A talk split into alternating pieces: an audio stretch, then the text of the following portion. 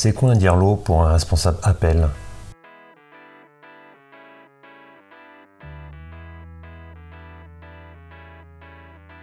Salut l'ami et bienvenue sur le rendez-vous du mercredi, le podcast qui t'aide à mieux gérer ton école, ton collège ou ton lycée. Mon nom est François Jourdain, je suis chef d'établissement d'une école et formateur. J'aime partager mes découvertes, mes réussites et rencontrer des personnes inspirantes. Voici un numéro spécial pour expliquer ce qu'est un chef d'établissement, d'école, de collège ou de lycée dans l'enseignement privé sous contrat. Ainsi, des acteurs de l'enseignement catholique donnent leur point de vue sur ce métier.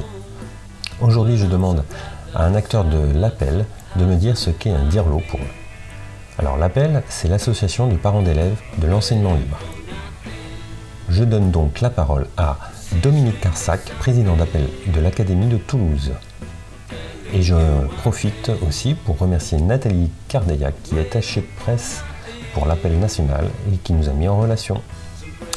Je le laisse se présenter et nous expliquer quelle est sa vision du chef d'établissement sans plus attendre. Alors bonjour, pouvez-vous vous présenter s'il vous plaît? Alors moi je suis euh, Dominique Carsac, je suis euh, président de l'appel de l'Académie euh, de Toulouse, mais je suis aussi membre du bureau national de l'appel. donc j'ai aussi en charge l'appel académique de Montpellier.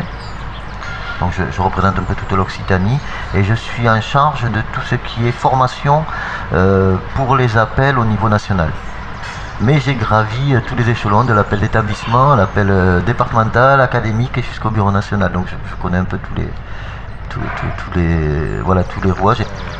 Alors pour commencer, est-ce que vous pouvez m'expliquer ce que c'est que l'appel A-P-E-L euh, l'appel c'est une association de, parents d'élèves de l'enseignement libre, comme le, dit son acronyme.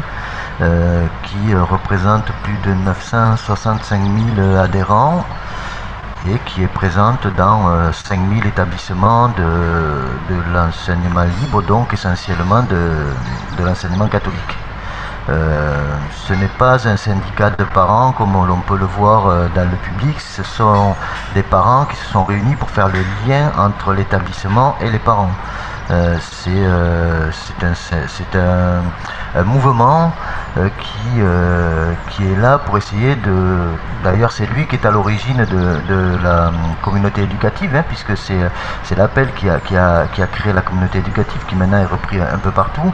Et c'est vraiment dans cet esprit-là euh, que les parents se sont regroupés et essayent de travailler de manière constructive avec le reste des membres de la communauté éducative.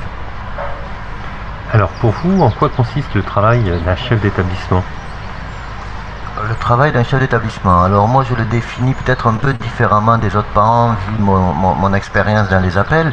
Euh, je le définis euh, à la fois comme un chef d'entreprise puisque il est euh, le représentant, bien qu'il soit le salarié, mais il est souvent le représentant de l'OGEC, de l'organisme de gestion, et c'est lui qui est le supérieur hiérarchique de tous les personnels OGEC dans l'établissement. Contrairement aux autres parents, je fais bien la différence, bien sûr, là-dessus, euh, avec le personnel OGEC et les enseignants, sachant que le chef d'établissement n'est pas, pour moi, le supérieur hiérarchique des enseignants, puisque c'est l'IA. Et euh, par contre, il est quand même euh, caution, si je peux m'exprimer ainsi, de la pédagogie et, qui, diffuse dans l'établissement. Euh, c'est avant tout le chef, d'établissement, pour moi, une personne qui doit aussi faire le lien avec les parents, bien sûr, puisque moi je demande à mes présidents d'appel de, toujours avoir comme interlocuteur privilégié le, chef d'établissement, ça doit travailler en binôme pour essayer d'aller dans, le même sens. Euh, pour essayer d'aller aussi dans le projet d'établissement, hein, puisque le chef d'établissement euh, définit un projet d'établissement euh, que les parents signent en mettant leur enfant dans, l'établissement. Bien souvent on l'oublie, mais il y a un projet d'établissement que les parents doivent connaître doivent, doivent respecter et, le chef d'établissement doit veiller à faire respecter ce, projet d'établissement. Je ne sais pas si j'ai répondu. Si, si, vous avez bien répondu. Alors maintenant, comment doit fonctionner la relation entre le chef d'établissement et le président d'appel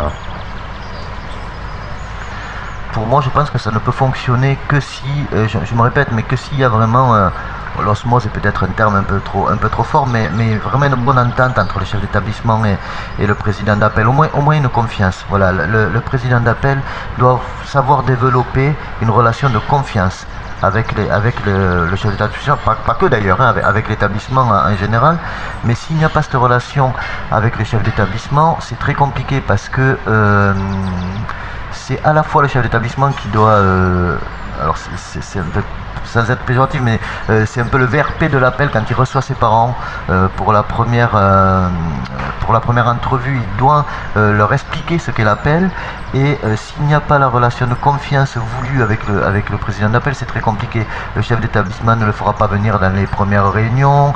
enfin voilà, c'est plein de petits détails qui ne fonctionneront pas. Et le président d'appel doit comprendre, même dans un tout petit établissement, même si souvent il est venu, et on est tous venus dans les appels pour, pour des kermesses ou faire des crêpes, mais il doit comprendre qu'il a, à ce moment-là, il prend un autre rôle, il, prend, il doit se, se mettre un peu au-dessus de, de, de, la mêlée, au-dessus des autres parents, pour, pas juste, pour pouvoir justement avoir cette relation de confiance et pas s'impliquer trop dans, dans tout ce qui est, euh, tout ce qui pourrait apparaître comme même tout petit conflit. Euh, lui, il est là pour, euh, avec les chefs d'établissement, essayer d'apaiser et donc pas, pas, trop être impliqué à, à ces niveaux-là. Voilà, c'est ça que je conseillerais à, à mes présidents d'appel. Sans oublier, bien sûr, de, de, de, de conserver la convivialité de l'appel hein, pour laquelle on est, on est, on est venu dans ce mouvement euh, et dans l'enseignement catholique en général. Pour terminer, quelle doit être la posture du président d'appel La posture du président d'appel est très très importante. Il ne faut jamais oublier que n'importe quand, à partir du moment où il a été élu président d'appel d'établissement, quand il prendra la parole, il la prendra au nom de l'appel.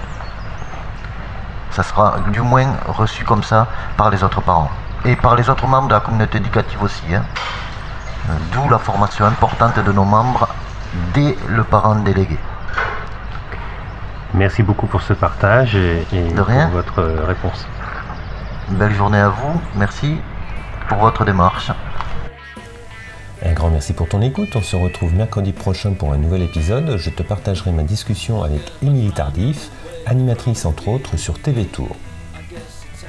Si cet épisode t'a plu, partage-le sur les réseaux sociaux avec le hashtag le RDV du mercredi et le hashtag Team Dirlo.